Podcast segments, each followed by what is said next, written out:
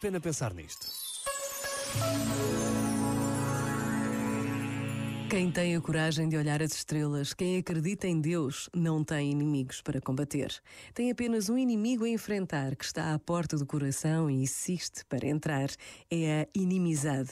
Palavras do Papa Francisco na sua recente visita ao Iraque, por todos considerada como uma visita histórica, marcada pelas palavras e pelos gestos do Papa e de tantos que o acolheram.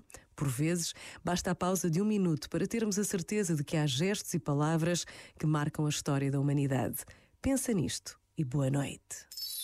Este momento está disponível em podcast no site e na app da RFM.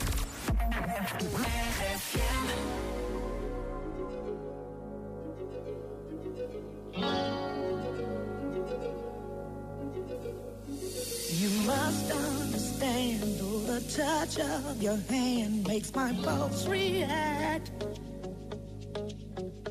That it's only the thrill of boy meeting girl, opposites attract. It's physical,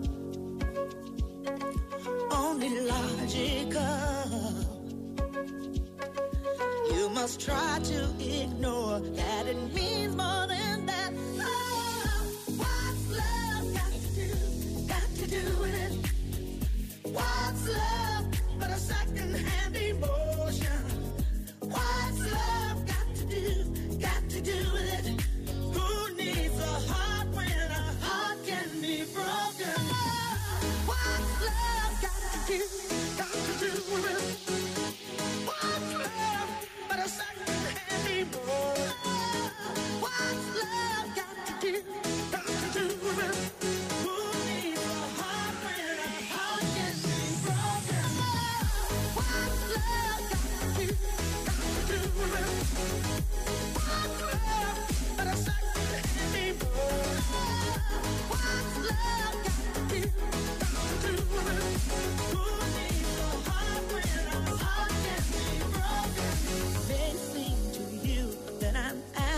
confused when you're close to me.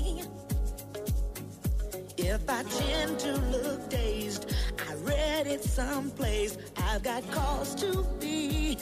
There's a name for it. There's a phrase that fits. But whatever the reason, you do it for me. Oh, what's love got to do? Got to do it. What's love but a second-hand evil? ocean.